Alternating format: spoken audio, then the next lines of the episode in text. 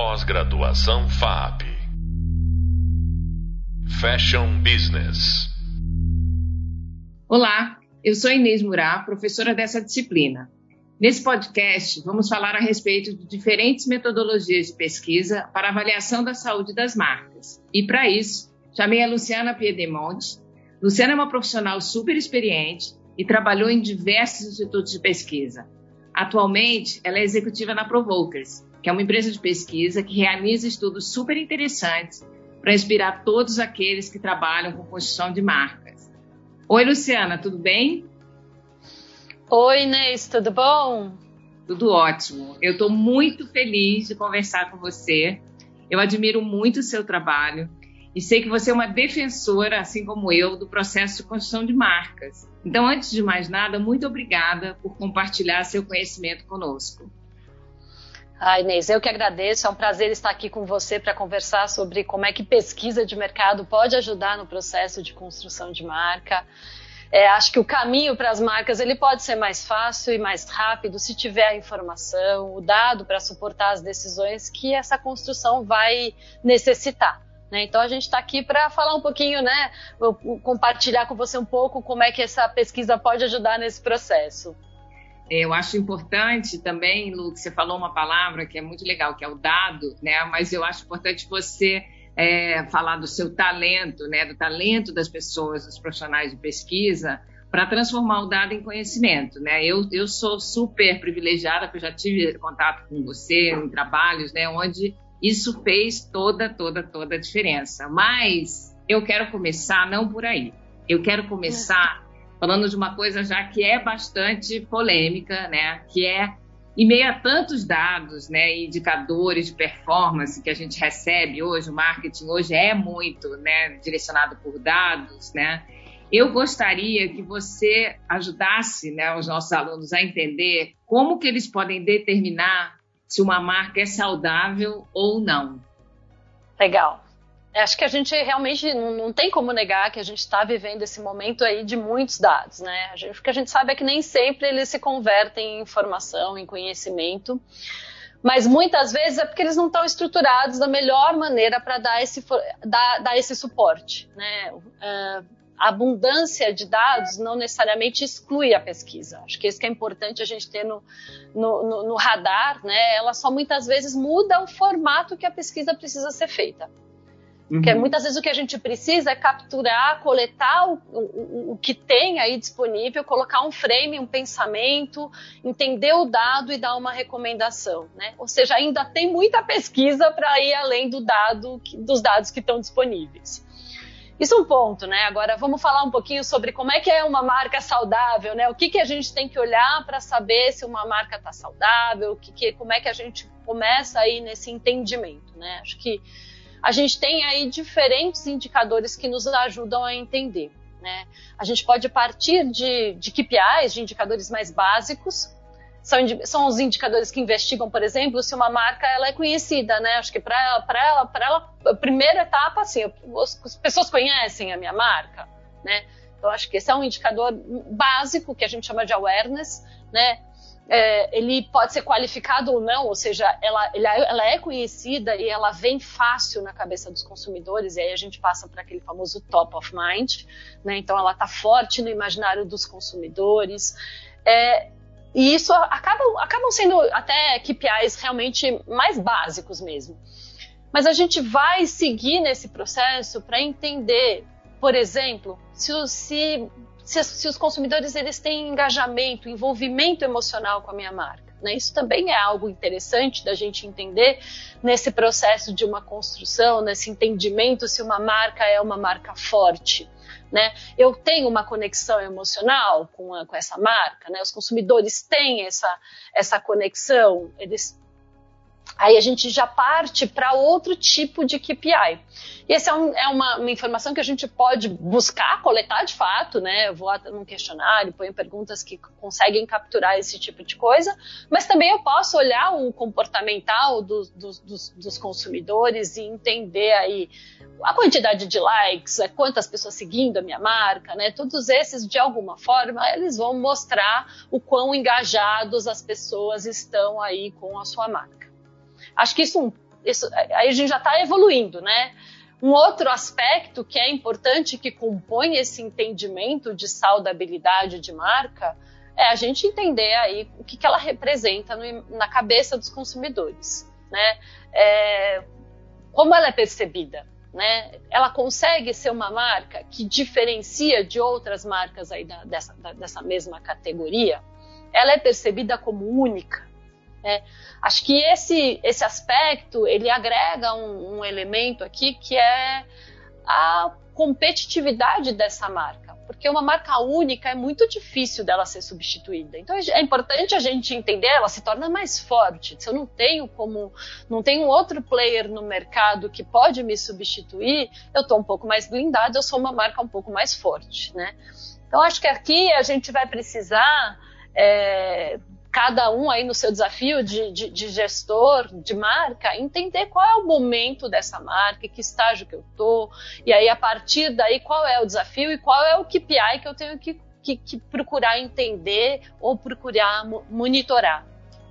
Eu acho que é muito legal. É importante também que esses, esses é, KPIs sejam medidos com o target, né? Porque muitas vezes a gente, sei lá, faz uma marca infantil e aí a gente vai perguntar para quem não tem filho, né? Por exemplo, entendeu? Aquela pessoa naquele momento não é o target daquela marca, né? Então é importante que também seja medido, né, em quem é o público que você está querendo atingir, né? Que muitas vezes é diferente de quem está gerindo, né, a, a marca, né?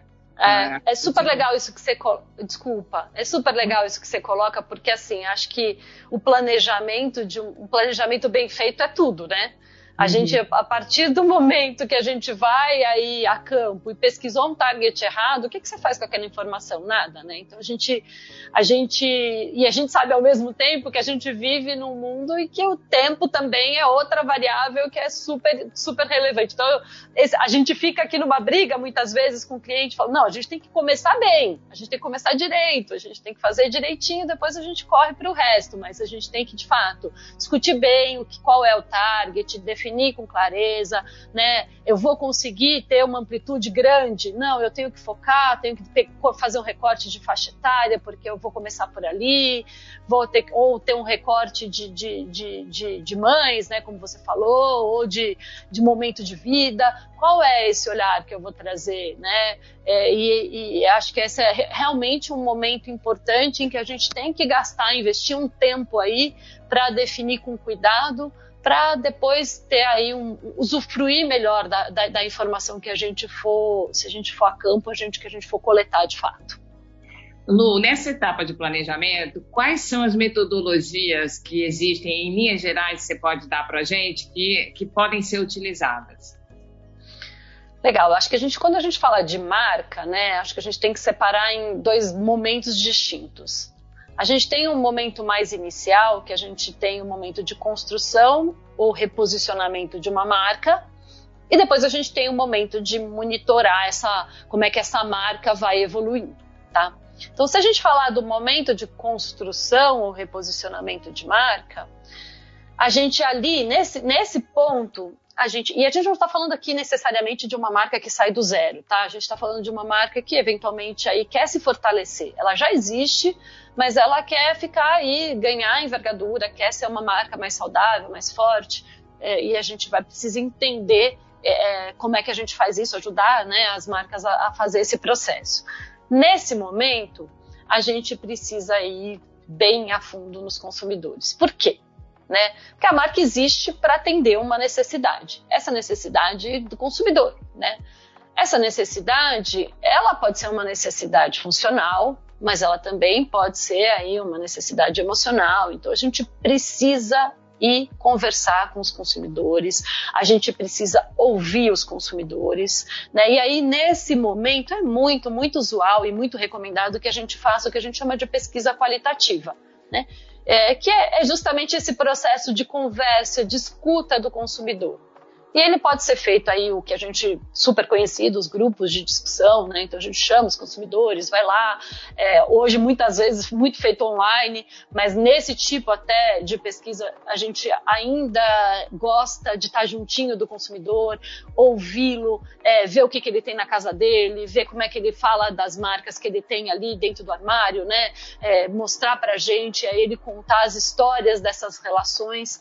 Tudo isso vai ajudar a gente a entender que necessidades aí a categoria atende ou que, que, que, que, benefícios eu tenho que compor na minha marca para de alguma forma entrar bem, entrar é, fazendo um papel relevante para o consumidor. Né? Então a gente acha que putz, é muito, muito, muito importante a gente estar tá aí ouvindo o consumidor nesse momento inicial dessa maneira, de uma, de uma maneira que a gente se conecte muito forte com essa realidade dele, tá?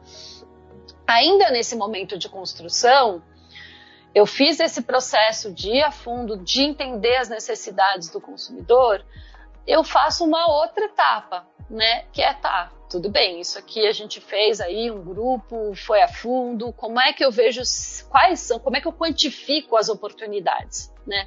Como é que eu entendo que essa necessidade é uma necessidade que existe, é relevante e ainda não está super bem atendida dentro dessa categoria. Aí a gente vai para uma etapa de quantificação de fato, tá?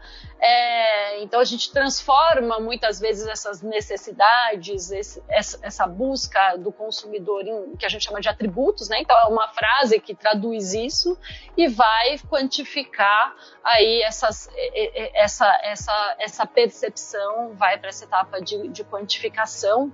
Nesse momento, o que, que a gente consegue tirar, né? Gente consegue identificar as fortalezas dos players que já atuam, as fraquezas e as fortalezas desses players. Então, é, putz, tem uma necessidade aqui de uma conexão emocional e eu preciso de fato, eu vejo que já, só que ela já está super atendida, tem uma marca que está ali é, entregando tudo que o consumidor busca. É um território mais difícil de atuar. Né? Por outro uhum. lado, eu vejo aí, eu estou citando alguns exemplos, né? a gente poderia, por exemplo, falar sobre a categoria de biscoitos. Existe um território todo de saudabilidade, que hoje ainda é, pode ser um território ainda menor, é, porque a categoria é super bem atendida, é super grande, mas nessa, nessa questão de entregar uma saudabilidade, ainda existe oportunidades, ainda não existe um player que entregue tudo que o consumidor busca, porque o consumidor quer saudável, mas quer gostoso, né? É, então, eu, como é que vejo, a gente... Eu vejo isso, Lu, na área de moda, eu vejo isso na parte de, de sustentabilidade, né? Muita gente prometendo Sim. sustentabilidade, né? Mas na cadeia é, produtiva, mas pouca gente entregando, né? Ah, até às vezes a sustentabilidade vem no produto, mas né, no, no, artigo que você compra, mas não vem na embalagem ou não está na cadeia produtiva, né? Então é, é, avaliar também toda a cadeia, né? Que o consumidor quer cada vez mais essa transparência, né? É, eu acho que a sustentabilidade é outro, outro need que a gente vê é, nessa categoria e em outras, que é um, algo que vem evoluindo, vem sendo uma demanda cada vez maior. E não é, é um desafio para as empresas, né? É uma, uma mudança, é, é um caminho, a gente entende aqui como um caminho que não tem muita volta. E de fato vai ter que pensar como é que você vai agregar e como é que você vai trazer isso é, pensando diferentes possibilidades de atuação, né? Então é a uhum. cadeia, é, é, é, é, o como eu me relaciono com os pequenos produtores, né? Como é que eu vou é, botando aí essa essa essa indústria para funcionar de uma maneira distinta. A gente vê aí alguns players maiores dando passos, né? Ainda passos no meu ponto de vista, pequeno perto do desafio que a gente tem, mas é isso, né? É, não é. Se fosse fácil de atender essa necessidade, estaria resolvida. Então é, tem que de certeza. fato botar, é, de fato botar a cabeça. Já tinha feito, né, Lu? É verdade. É, Agora me é repensar e dando pequenos passos em prol desse, desse, Você tem que ter esse norte. Eu quero ser uma marca sustentável. Então eu vou é. caminhar é. para isso. Como é que eu vou dando pequenos passos? Porque tudo vai evoluir nesse, nesse olhar, né? Eu preciso estar conectado, eu preciso ter aí isso muito claro e ter isso como muito propósito da minha marca e seguir num, num, caminho que é um caminho mais difícil, né? É um caminho mais disruptivo, vamos dizer assim. Com certeza. Agora me conta uma coisa, você já, já passou para a gente um pouco as metodologias e como que os gestores devem olhar para as marcas. Eu queria saber uma outra coisa que é difícil, que as pessoas sempre perguntam. Empresas com baixo orçamento, né? Como que elas podem? Que muitas vezes as pessoas falam, ah, eu entendi tudo, as metodologias, isso é o máximo, mas eu não tenho esse dinheiro, eu estou com um negócio pequeno, esses estudos têm um valor expressivo. Como é que eu, com baixo orçamento, consigo entrar nesse pensamento de avaliar as marcas? É, eu acho que aqui a gente precisa entender, né? Acho que a recomendação aqui é que elas, essas empresas busquem ter, clareza sobre qual é o ponto que ela precisa trabalhar, né? Ah, então eu preciso tornar a minha marca mais visível, mais conhecida. Ok, não dá para fazer uma pesquisa, qual é o indicador que vai me ajudar a demonstrar que eu estou nesse caminho certo? Né? Que eu consegui trabalhar essa visibilidade de marca. Eu posso ir acompanhando como é se eu estou conseguindo ampliar o número de seguidores, né? Se eu estou conseguindo é, ter esse papel mais relevante nas redes sociais, montar meu plano de ampliar a visibilidade e acompanhar se isso de fato está se revertendo em números de maior número de seguidores ou se o meu, o meu papel aqui, o meu ponto mais crítico é cuidar da minha reputação. Qual é o KPI que eu tenho que buscar acompanhar? Eu tenho que ir lá acompanhar dados do, do, do meu saque, ou ficar acompanhando como é que eu, a performance está no Reclame Aqui. Né? Tudo vai ter aí uma relação com o tipo de negócio é, e com o tipo de desafio que a empresa tem naquele momento né, a marca tem naquele momento. Então, acho que a, o primeiro ponto é eu ter, ter, essa clareza. Tive essa clareza, eu pensar, tá bom, eu não tenho dinheiro para fazer uma pesquisa estruturada, mas tem muita informação, como a gente falou no começo dessa conversa. Qual é a informação que me serve?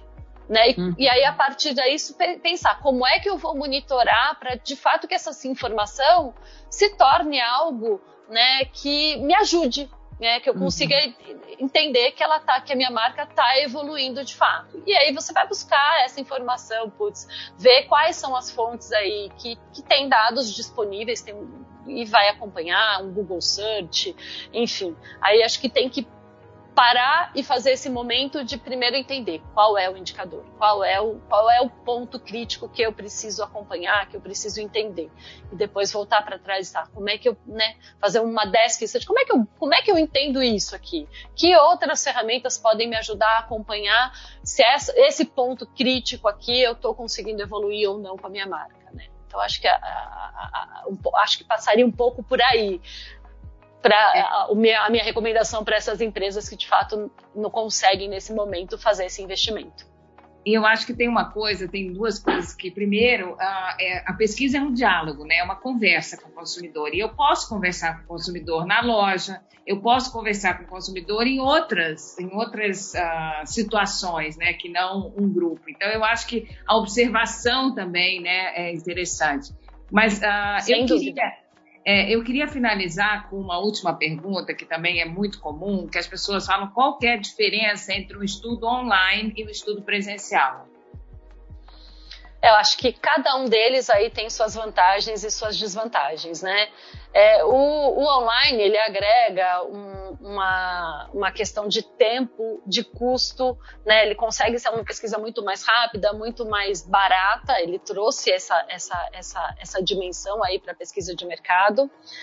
É, então ele, ele facilitou muito esse processo, né? É, por outro lado, a, o presencial, e aí muitas vezes até na pesquisa qualitativa, ele dá isso que você comentou agora, que você pode fazer conversando com as pessoas no supermercado, no, na loja, né, no, no, no, ponto de venda de uma forma geral, que é justamente esse contato, esse olho no olho, esse escutar, né? E, está muito ali, muito perto das pessoas. Isso dá para fazer online, a gente tem feito muito nessa parte qualitativa online, mas é legal também a gente estar tá junto, a gente estar tá observando como é que a pessoa se comporta. Então, como é que ela, o que, que ela faz na loja? Por onde ela entra? Que caminho ela segue?